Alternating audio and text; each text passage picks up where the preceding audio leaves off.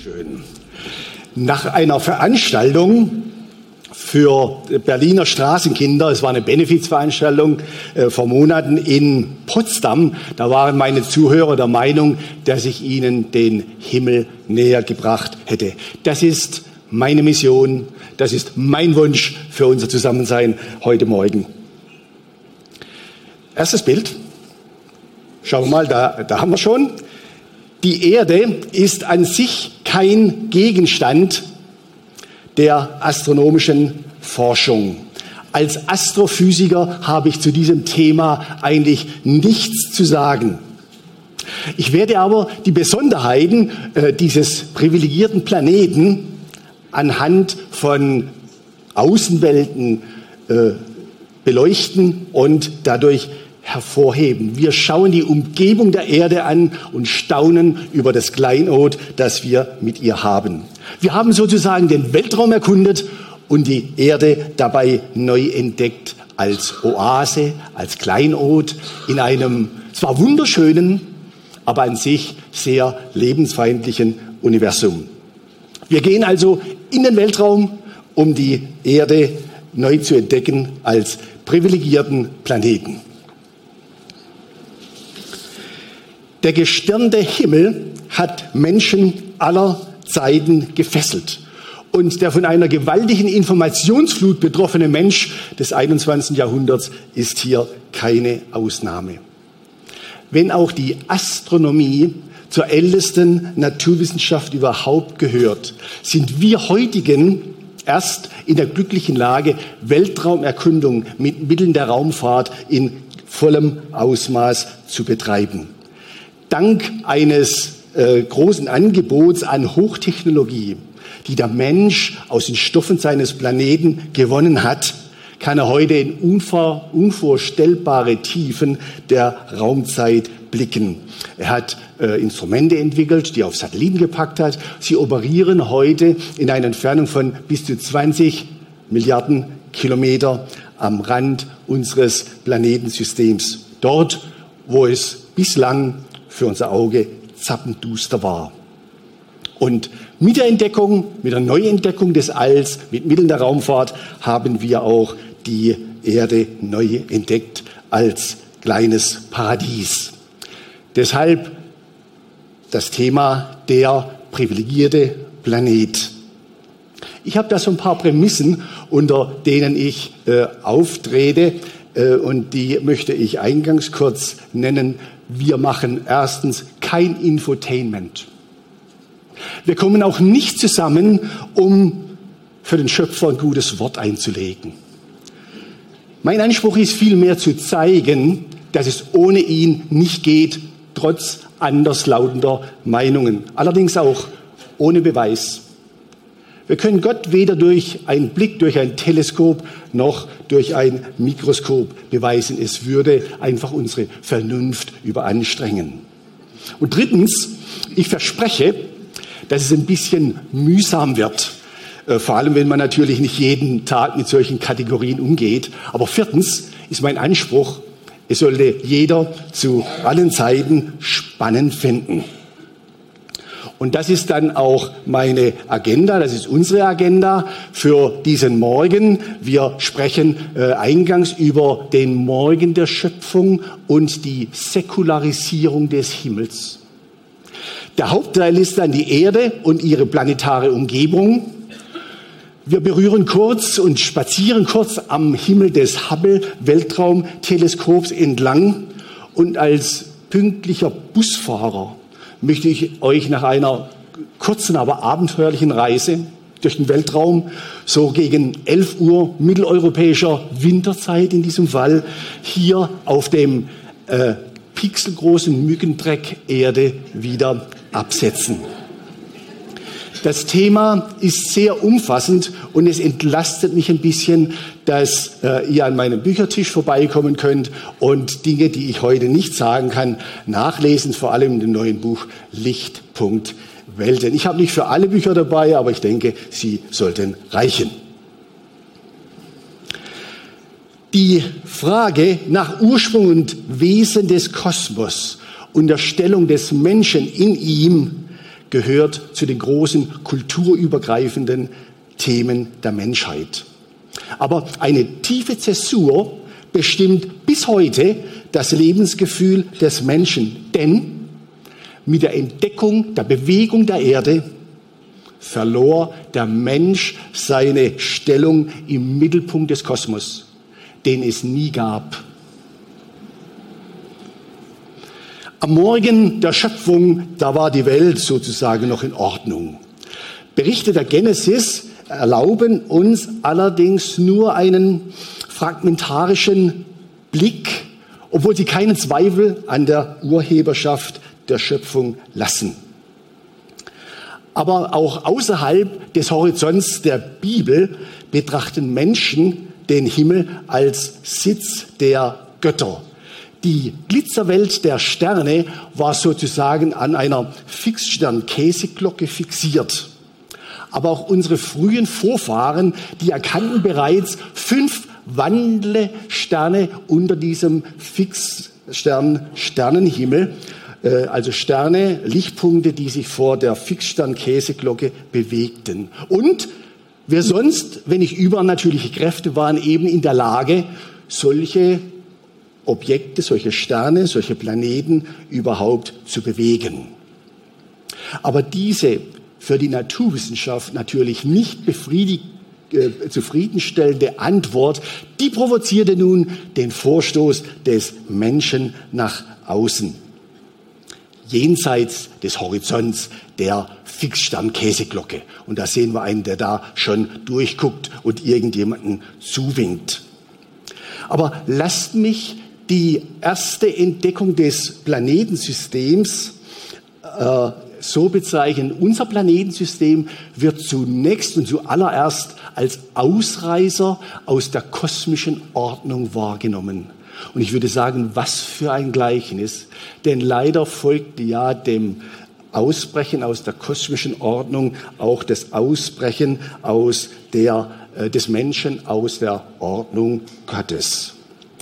Nun, mit der Säkularisierung des Himmels, so möchte ich diesen Aspekt nennen, also eine Bewegung, die den astronomischen Himmel als Teilgebiet irdischer Physik sah.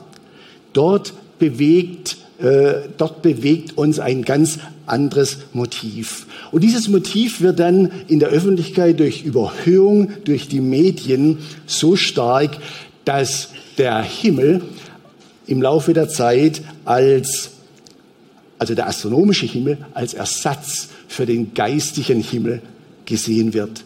Und äh, ich kann es so zusammenfassen, im Laufe dieser Bewegung ist es sozusagen schick geworden, nicht mehr zu glauben.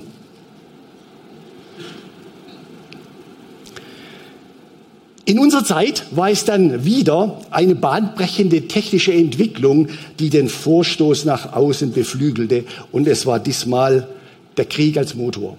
Wir sehen eine V2, die in Peenemünde im Auftrag der Nazis entwickelt wurde. Sie äh, bildete sozusagen die Wiege der Raumfahrt. Ich nenne das eine weitere Entdeckung unseres Planetensystems, denn wir sind mit Hilfe der Raumfahrt oder der Weltraumerkundung basiert auf Raumfahrt auf eine Welt mit tausend Überraschungen gestoßen. Obwohl überall die gleiche Chemie und Physik ablaufen sollte, sehen wir absolut kontrastreiche Verhältnisse. Was wir hier zunächst sehen, ist ein von mir gemachtes Bild mit meinem Tele. Wir sehen nämlich Jupiter und vier seiner Monde, die bereits Galileo beobachtet hat. Wenn wir nun mit Mitteln der Raumfahrt hinschauen, dann sehen wir sehr kontrastreiche Verhältnisse. Der innerste Mond Io ist äh, hat sich herausgestellt als der vulkanaktivste Körper im Planetensystem. Dieses Objekt ist kaum größer als unser Erdmond, soll vier, seit viereinhalb Milliarden Jahren im kalten Weltraum hängen und, äh, und äh, zeigt sich als vulkanaktives Objekt. Wir sehen Zeichen davon in äh, diesem Bild das ist äh, ein echtes Schnäppchen. Wir haben hier aktiven Vulkanismus. Wir sehen hier äh, eine Rauchfahne oder hier haben wir um den Krater herum und um den Vulkanschlund herum haben wir den Auswurf von rotem Schwefel. Die Aktivität, die Vulkanaktivität von Io ist so groß, dass wir im Grunde alle paar tausend Jahre eine neue Karte, eine neue topografische Karte der Oberfläche des des Mondes Io erzeugen müssen. Benachbart zu Io sehen wir den Mond Europa. Wir sehen hier einen kleinen Ausschnitt, der sieht aus wie so ein Fragment eines Waschbretts und wir deuten dies als Schollen Eisschollen, die sich über, teilweise übereinander schieben und aneinander vorbeischieben. Das heißt, wir schließen aus diesem Bild, dass, die, dass der Untergrund dieser Eisschollen eine äh, Substanz sein muss, die wenig Oberflächenreibung verlangt. Und das ist im Allgemeinen Wasser. Sprich, unter diesem Eispanzer von Europa vermuten wir einen Meere, also einen mehr als zehn Kilometer dicken Ozean der, den es noch zu entdecken gilt. Ja? Das äh, sind nur Hinweise darauf.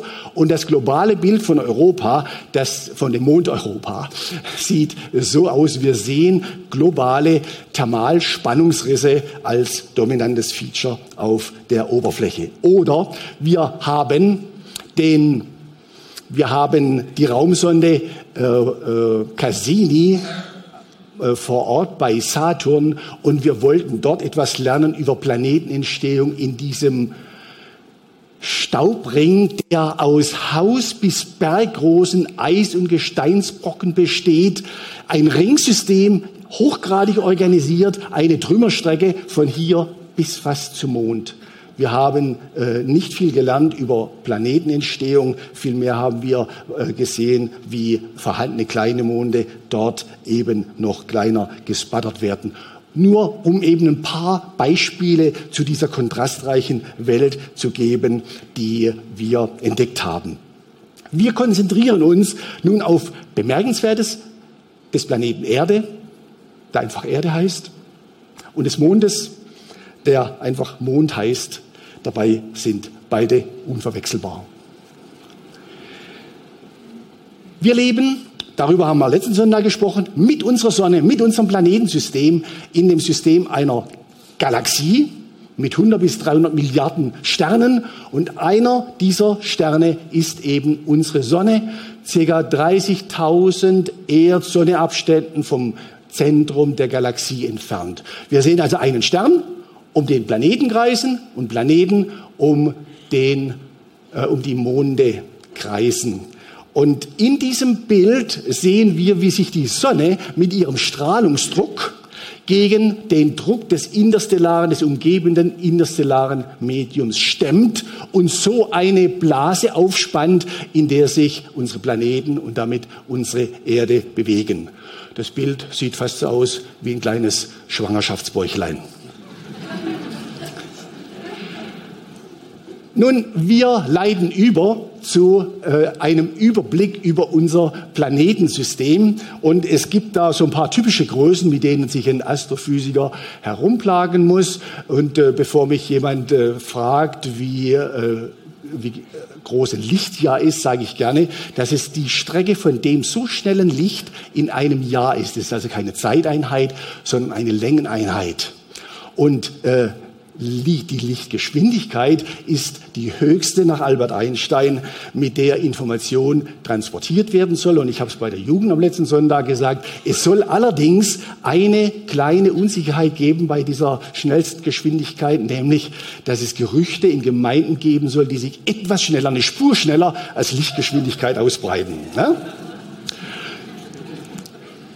Gut, wir äh, hatten das auch am letzten Sonntag berührt, nämlich die Sterne sind gesellige äh, Kollegen und damit äh, treten sie gerne in Mehrfachsystemen auf. Wir können uns glücklich preisen, mit der Sonne nur ein Stern von der richtigen Größe am richtigen Platz zu haben. Dann sehen wir eine Gruppe innerer Planeten, die sind silikadisch, gesteinsmäßig aufgebaut und dann schließen sich im Außenraum die Gasgiganten an. Äh, sprich, das sind äh, gewisse Hinweise auf Ordnung in unserem Planetensystem. Da herrscht Ordnung. Und wenn wir gerade Lichtgeschwindigkeiten so hatten, wir sehen zum Beispiel zum Jupiter, der ist so weit entfernt und das Licht braucht für diese gewaltige Entfernung nur eben 78 Minuten. Gut, wenn wir das globale Bild des Planetensystems anschauen, dann können wir auch konstatieren, dass die Planeten mit ihren Bahnebenen recht gut in der Ebene der Leinwand zum Beispiel liegen. Und wenn wir aus der Vogelperspektive auf unser Planetensystem schauen, stellen wir fest, dass sich die Planeten schön im Uhrzeigersinn um die Sonne herumdrehen. Sie mögen vielleicht fragen, was ist daran besonders? Wir wissen zum Beispiel, nachdem wir schon einige extrasolare Planetensysteme kennen, also Planetensysteme um andere Sterne, dass das dort alles so nicht gegeben ist. Ein Viertel der Planetenbahnen, die haben äh, äh, da laufen die Planeten zum Beispiel retrograd um, sprich, die laufen genau rückwärts und sind sozusagen planetare Geisterfahrer. Oder wenn wir nun im Detail die Dynamik der Planeten anschauen, äh, äh das heißt, wir gucken auf die Achsen der Planeten und beachten ihre Drehrichtung. Da stellen wir fest, dass sie schön im Uhrzeigersinn umlaufen, bis auf zwei Ausnahmen, die wir meinen zu verstehen. Das ist einmal die Venus, die läuft rückwärts. Und wir haben Uranus, dessen Rotationsachse liegt genau in seiner Bahnebene. Das heißt, er dreht sich um seine Drehachse wie ein Wagenrad. Und wir müssen natürlich als Astrophysiker versuchen, das zu verstehen. Und wir begreifen heute die Rotationsachsen von Planeten nicht als raumstabile äh, äh, Elemente, sondern als chaotische Systeme, die kippen können. Und wir begreifen die retrograde Bewegung der Venus-Drehachse so, dass sie von Flip nach Flop gekippt ist. Und wir Erdbewohner in unmittelbarer Nähe zur Venus fragen uns natürlich besorgt, was passiert da eigentlich mit unserem System? Denn ein Kippen der Erdrotationsachse wäre das finale Ende von allem Leben auf diesem Planeten. Und wir haben festgestellt, dass der ausgesprochen große Mond äh, die Erdrotationsachse im Raum stabilisiert. Das heißt, alles, alle Versuche auszubrechen äh, aus der nominellen Position korrigiert der Mond dadurch, dass er mit seiner Gravitationskraft am Äquatorwulst der Erde hebelt und damit die Erde zurückzwingt in ihre nominelle Position. Und in diesem Sinn hat eigentlich der gleiche Nachbarmond der Erde schon in manch schwerer Stunde aufgeholfen. Und das System Uranus begreifen wir als ein System von, äh, im Übergang von Flip nach Flop und wir befinden uns in dieser Stellung. Wir sind erst im Jahre 1994 auf Raffinessen aufmerksam geworden, die uns Jupiter äh, bereitet, indem na, das verrate ich jetzt nicht, das machen wir später. Also wir kommen noch auf Jupiter zu sprechen. Saturn ist natürlich das Beispiel für Schönheit. Ich würde jedem wünschen, der hier sitzt, einmal in den Genuss zu kommen, Photonen also Lichtteilchen, die direkt von Saturn kommen, am Teleskop, am Okular, direkt auf, seine, ne-, auf seiner Netzhaut zu spüren. Es ist wirklich ein ästhetischer Anblick, diese, äh, diese fliegende äh, Untertasse im Weltraum live zu sehen. Selbst die, wir haben es ja von, von Ordnung im Planetensystem und äh, da äh, kommt noch dazu, dass selbst die Abstände der Planeten von der Sonne nicht einfach gewürfelt sind, sondern sie folgen einer mathematischen Reihe, die Sie hier sehen. Und Sie haben einen freien Parameter n, den Sie einsetzen nach, diesem, nach dieser einfachen Rezeptur von innen nach außen. Und Sie bekommen mit dieser Formel äh, recht genau den Abstand eines jeden Planeten. Und die Motivation, die steht hier oben im Zitat. Die Menschen begannen naturwissenschaftlich zu forschen, weil sie Gesetzmäßigkeiten der Natur erwarteten und sie erwarteten Gesetze in der Natur, weil sie an einen Gesetzgeber glaubten. Manche mögen sagen, das muss schon lange her sein. Das ist ein aktuelles Zitat übrigens. Was man aber mit dieser Formel noch festgestellt hat, ist, dass es zwischen Mars und Jupiter einen Planeten geben soll, den wir nicht haben. Und erst durch Einsatz von höher auflösenden Teleskopen haben wir festgestellt, dass der Raum zwischen Mars und Jupiter angefüllt ist mit Tausenden von Brocken. Und wir wissen heute nicht genau, a, sind das Zeugen einer kosmischen Katastrophe oder b, sind das Reste von dem Versuch einer Planeten, eines Planetenaufbaus, den man sich als Zusammenlagern von makroskopischen Teilchen äh, vorstellt, die aber, äh, was aber der Jupiter mit seiner großen Gravitationskraft verhindert hat. Nun, wenn wir also jetzt ins Planetensystem etwas hineingehen, dann fange ich nicht bei Adam und Eva an. Ich spreche also nicht über das an sich spannende Thema der Planetenentstehung. Aber wenn wir die Meinung von Experten kurz zusammenfassen, dann wird hier von einem Bau eines Hochhauses im Auge eines Orkans gesprochen, was sicher keine einfache Baustelle ist. Nun, was könnte das sein? Hat da jemand eine Idee? Das ist der Mond, das ist der Mondkrater genau und das ist äh, der Krater Eratosthenes. Eigentlich ist es nur das Licht der untergegangenen Sonne, äh, dass der Mond als Riesenspiegel am Himmel in meinen Garten reflektiert und ich stehe dort mit meinem selbstgebauten Teleskop und habe den Mond mit einer billigen Kamera, 99 US-Dollar, aufgenommen. Und man sieht, dass man schon mit diesen kleinen Mitteln unglaubliche Details der Mondoberfläche sichtbar machen kann. Sie sehen sogar Wellenbewegungen in diesem Mare oder dann auch versunkene Krater. Und äh, eben die ganze Oberfläche wird plastisch. Nun, der interessanteste Weg zu den Sternen ist wirklich der, den man selbst geht. Und ich habe mir eben nach diesem Motto ein Newton-Teleskop in meinem Ölkeller selbst gebaut. Ich meine, dafür reicht es nicht ganz, einmal ein Ikea-Möbel zusammengebaut zu haben, aber schon mal eine gute Grundlage, ja? hätte ich gesagt. Mein Teleskop ist so viel Selbstbau, dass ich sogar mit meinem Team eine Silizium-Leichtbau, äh, Silizium-Keramik entwickelt habe. Und einer von diesen Prototypenspiegeln hat mir die äh, Firma dann großzügigerweise überlassen. Ich habe das privat etwas aufgehübscht und daraus mein Teleskop gebaut.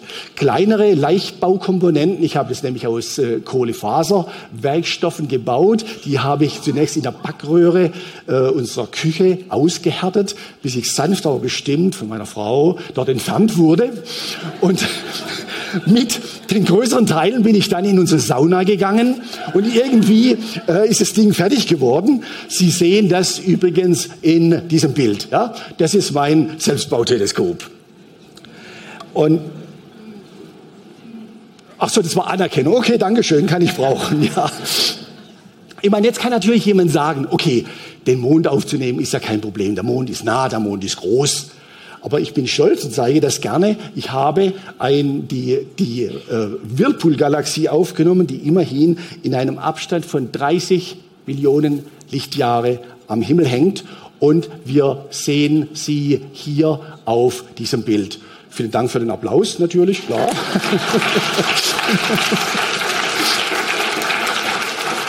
Das ist ein, das ist ein Bild. Ja, ich, ich fange vielleicht so an. Ich bin in meinem Leben oft zu spät gekommen. Aber das ist ein Beispiel dafür, dass ich zu früh war, nämlich 24 Stunden. Denn 24 Stunden später, am 30. Mai 2011, ist an der oberen rechten Ecke ein Stern explodiert und ich wäre ums Haar ein Supernova-Entdecker geworden in der äh, Whirlpool-Galaxie in meinem Teleskop. Und so bin ich nur einer äh, geblieben, der das letzte Bild ohne Sternexplosion machte. Okay. Äh, ich habe nun gedacht, es könnte reizvoll sein, wenn ich äh, Bilder mit meinem Selbstbauteleskop von Objekten am Himmel zeige und Ihnen dann auch noch zum Abgleich zeige, was Raumfahrt daraus gemacht hat, sodass Sie ein Gespür entwickeln können über das Erreichte.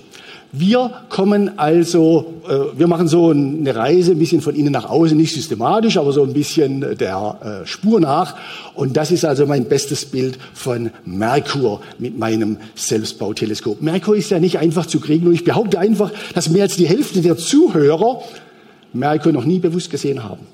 Er ist nah an der Sonne und verschwindet bei uns, ich komme ja von Meersburg, im Bodenseedunst und ist damit schlecht zu kriegen. Aber bei diesem Bild habe ich ihn gekriegt. Nicht, äh, dass jetzt jemand meint, dass das mein Merkur wäre, das ist nur das erste Licht der Mondsichel und wir sehen so ein bisschen angedeutet den äh, dunklen Teil des Mondes beschienen von äh, der, äh, vom Licht der Erde. Mein bestes Bild von Merkur ist dieses pixelgroße Ding. Nein, Sie lachen nicht. Habe ich mir fast gedacht.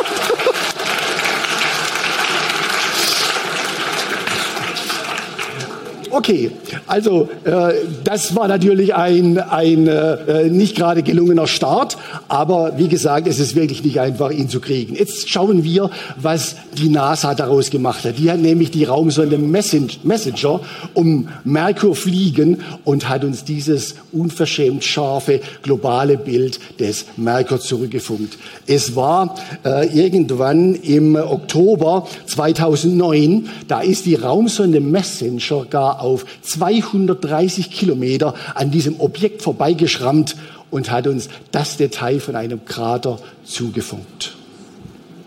Wir blicken hier auf die Oberfläche eines Planeten, den ich gerne den heiß-kalten Planeten nenne. Können Sie sich vorstellen, dass hier Tagestemperaturen auf plus 430 Grad Celsius ansteigen?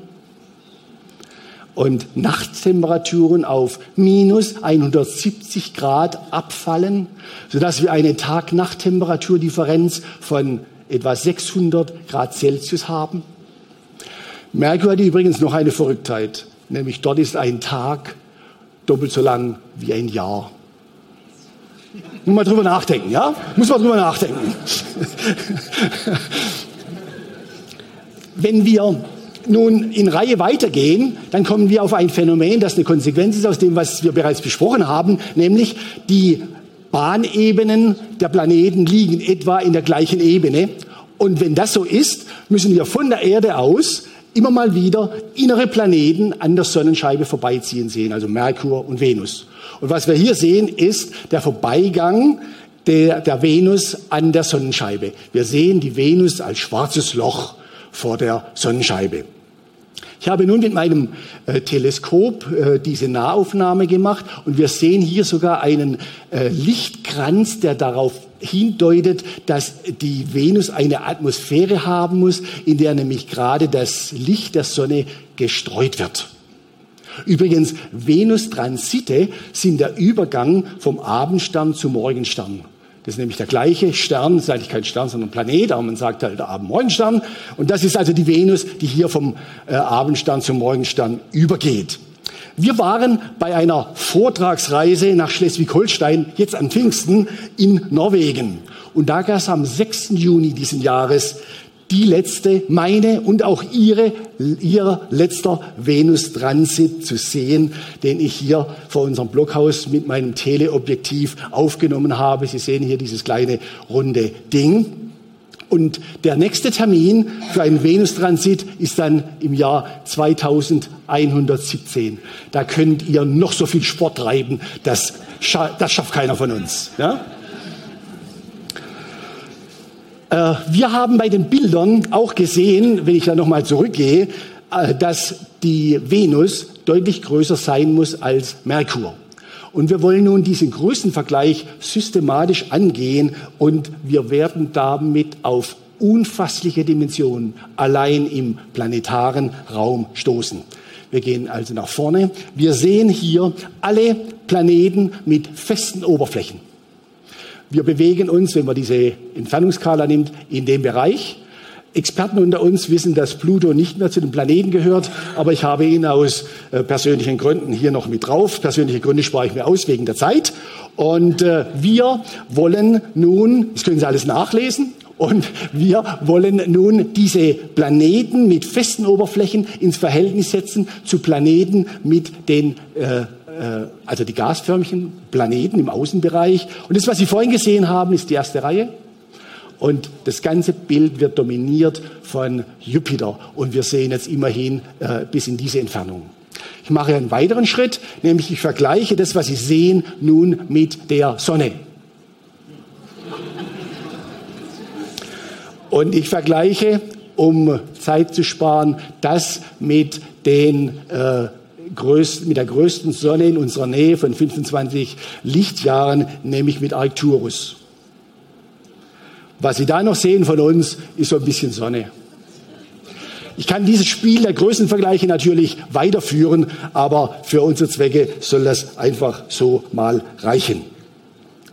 Wir gehen äh, noch ein bisschen auf die Venus ein und sehen sie hier. Eigentlich sehen wir ja nicht die Venus, sondern wir sehen nur ihre Atmosphäre. Und die hat Eigenschaften, die wir leider in der Zwischenzeit auch zunehmend von unserem Planeten kennen. CO2 brauche ich nicht erklären, Methan, alles Komponenten, die äh, treibhausfördernd sind und die in dieser Atmosphäre herumwabern. Ohne Atmosphäre müsste die Venus aufgrund ihres Abstandes von der Sonne etwa 50 Grad Celsius haben, plus 50 Grad Celsius. Aufgrund dieser äh, treibhausfördernden Atmosphäre hat sie fast plus 500 Grad Celsius. Und Sie können sich vorstellen, weshalb sich Wissenschaftler Sorge machen wegen der Fieberkurve unseres Planeten. Wir sehen ein gleichrundes Objekt, gleich groß, allerdings sieht es anders aus. Das ist nämlich die nackte Venus. Wenn da jemand andere Vorstellungen mitgebracht hat. Die Wissenschaft hat festgestellt, dass sie so aussieht. Und äh, das ist natürlich künstlich eingefärbt. Man hat dieses Bild gewonnen dadurch, dass man ein äh, Radargerät dorthin geflogen hat und die Rückreflexe aufgenommen hat und umgesetzt in dieses topografische Bild. Also, das ist, wenn Sie so wollen, das erste Bild eines planetaren Nacktscanners. Ähm, Kleine Beigaben, die machen die Erde zu etwas Besonderem. Und wir wollen das an, besonders anhand des inneren Planeten Venus und des äußeren Nachbarn der Erde, nämlich Mars, darstellen.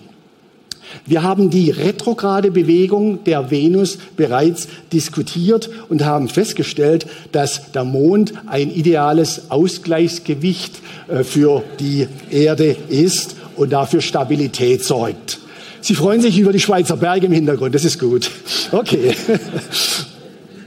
1969 hat ja der Mensch zum ersten Mal den Mond als äh, einen, äh, einen, äh, ein Objekt im, Weltraum betreten.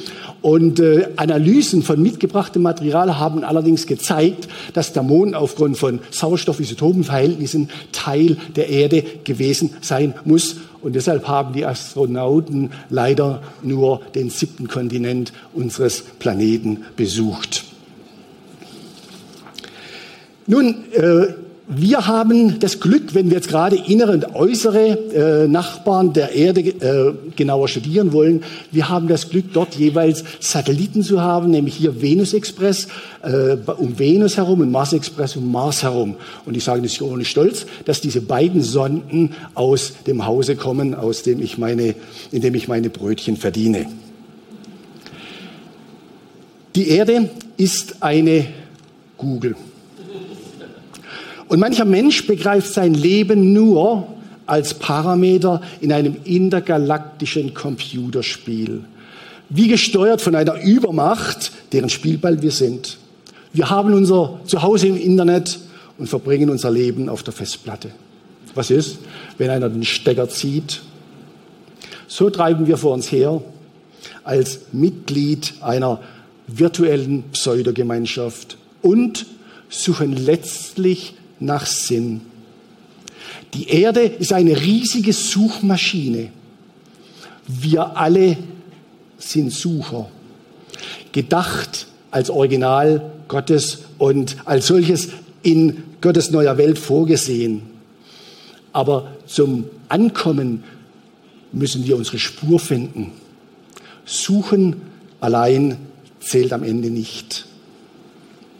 Die Erde, ein kleiner Planet, durch Gravitation auf Zeit zwischen dem Höllenfeuer der Sonne und der Eiseskälte des Alls genau im richtigen Abstand gehalten. Wir sehen am oberen Rand des Bildes die Küste vom Mittelmeer, dort wo die Arabellion ihren Anfang nahm, deren Verlauf und Ende wir mit zunehmender Sorge betrachten. Wir haben den bislang einzigen Planeten mit Wasser, flüssig Wasser an der Oberfläche. Wir sehen das am Blau. Und wir haben die weißen Cirruswolken und wir haben das Graubraun von Steppen und Wäldern.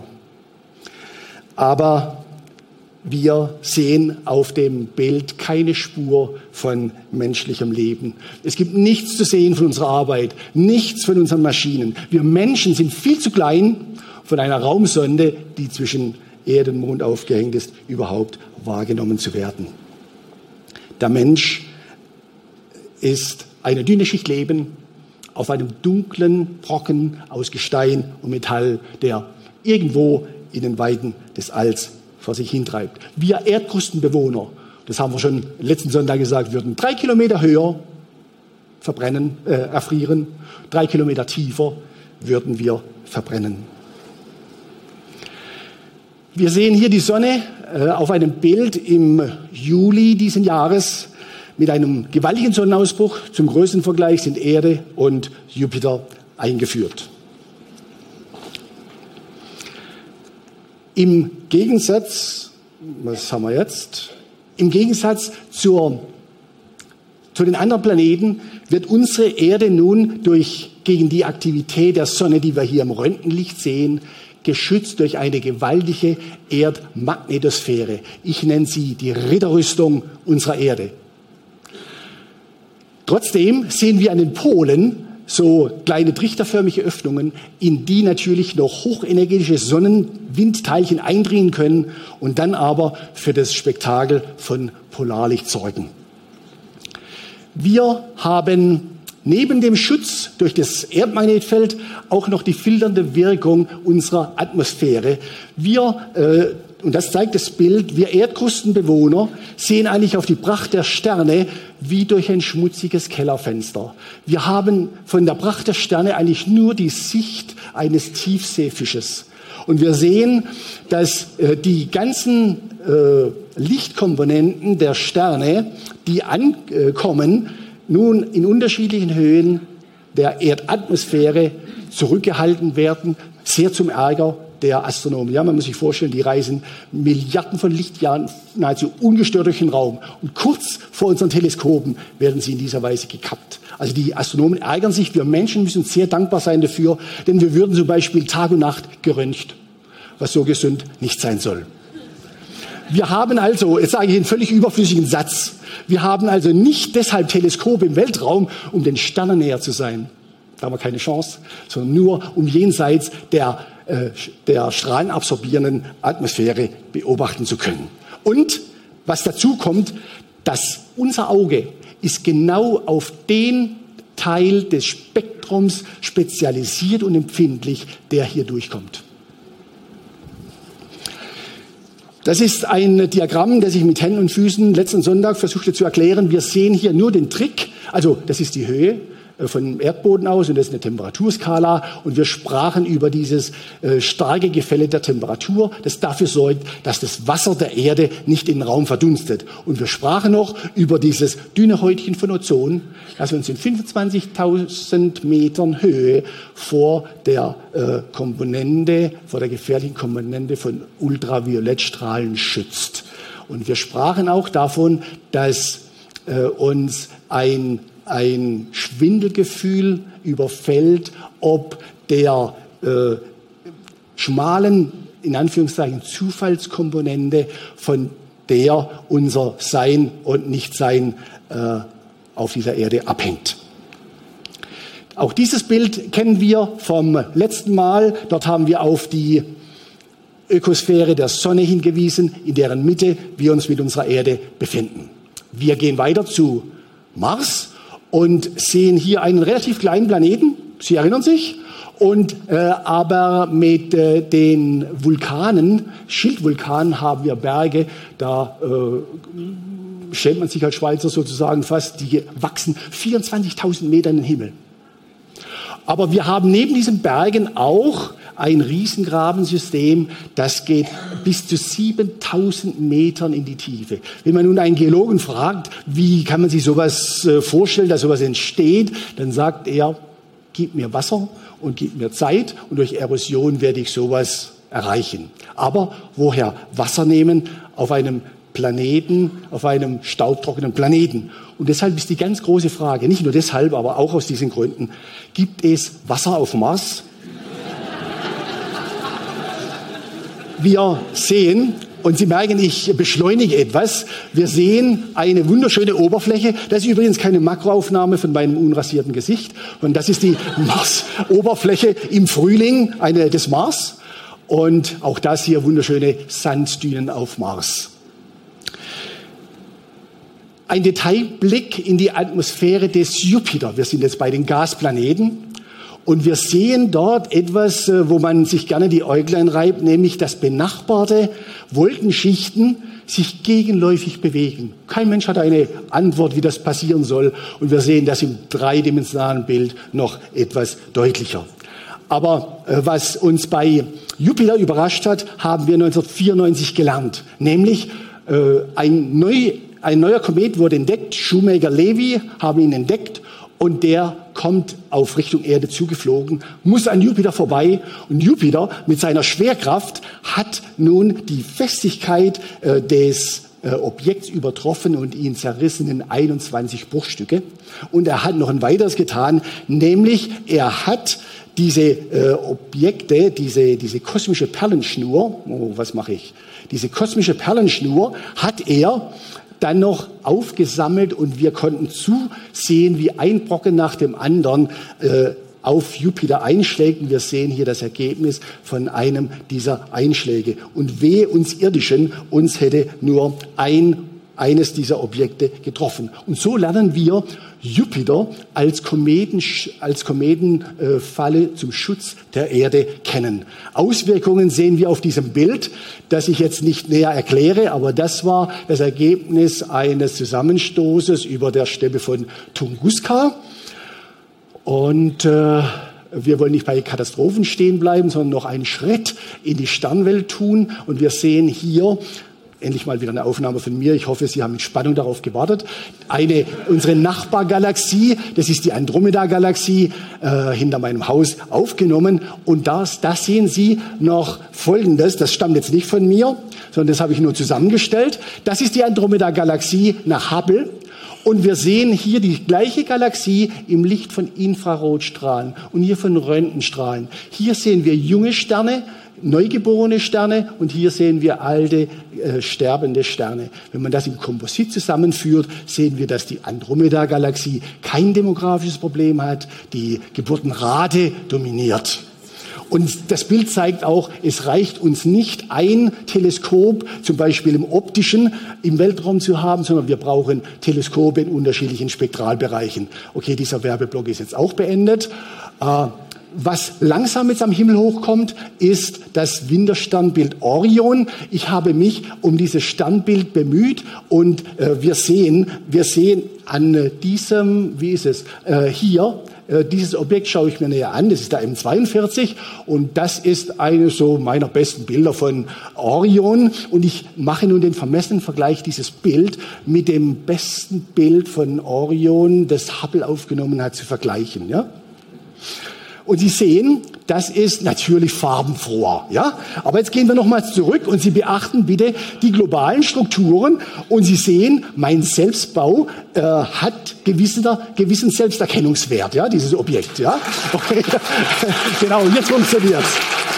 Allerdings, danke.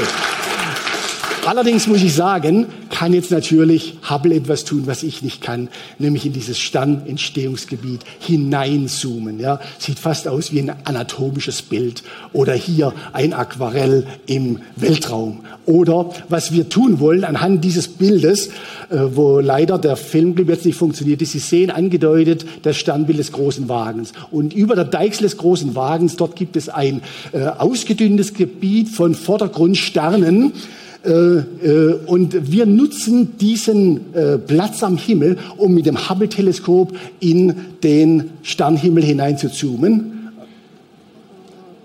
Der Zoom läuft auch nicht. Das ist schade. Okay, jedenfalls äh, sind wir nun bei dem tiefsten Blick angekommen, den Menschen je in das Universum geworfen haben. Wir schauen auf ein Bild, mit, äh, das ein Mosaik ist aus 800 unterschiedlichen Bildern zusammengesetzt, das Größte, was Hubble sozusagen gemacht hat. Und wenn wir dem, den Anmerkungen hier folgen, dann sind wir sozusagen auf der Spur der Frage, weißt du, wie viele Sternlein stehen? Äh, äh, wenn, wir, wir wissen es nicht genau, aber etwas besser als der Liederdichter, sage ich mal.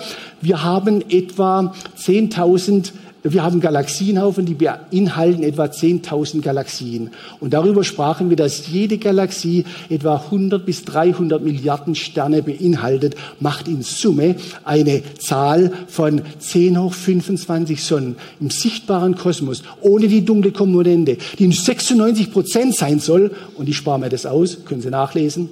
Aber ich möchte diese Zahl als Reservoir von Sonnen in unserem sichtbaren Kosmos einfach mal ausschreiben.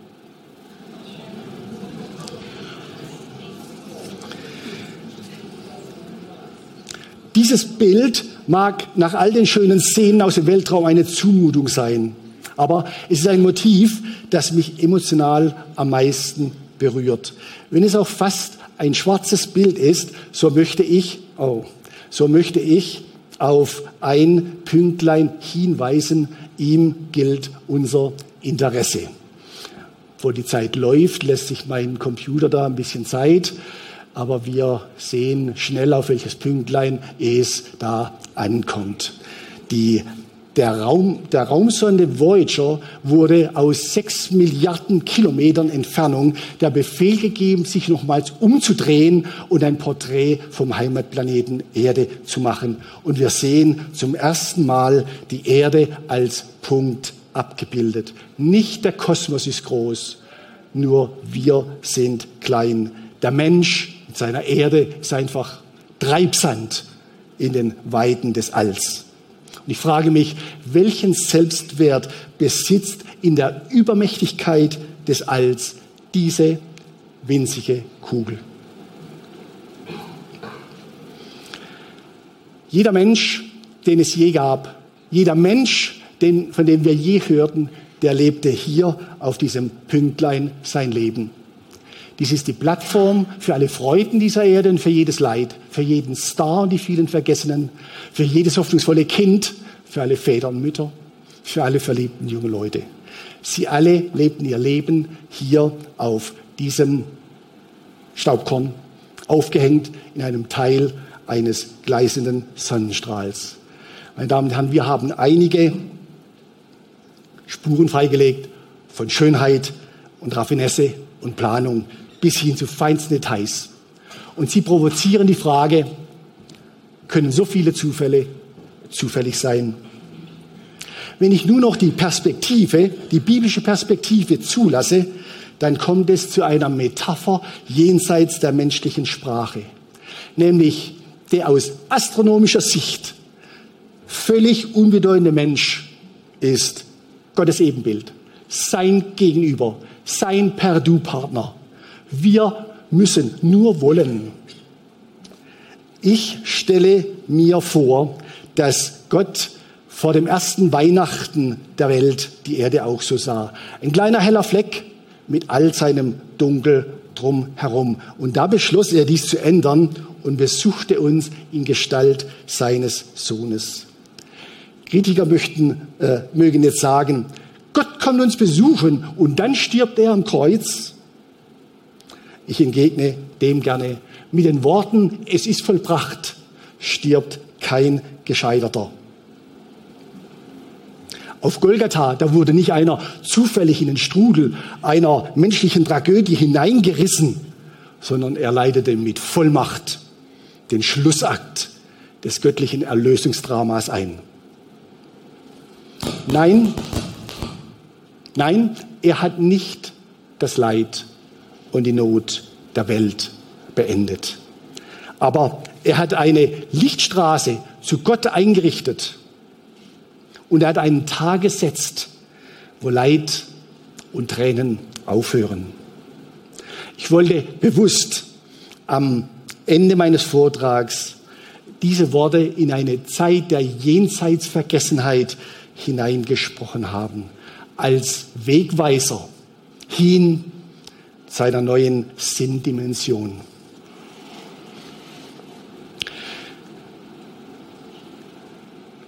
Deshalb wollte ich mit diesem Vortrag mit Ihnen sozusagen äh, auf diesem winzigen Pale Blue Dot, auf diesem blassblauen Pünktlein, dem liebevoll temperierten Staubkörnchen im All, inmitten des lebensfeindlichen Universums, wollte ich das Fest feiern, hier leben zu dürfen. Und es gehört für mich zum Größten in meinem Leben, für dieses Glück eine Adresse bei Gott zu haben.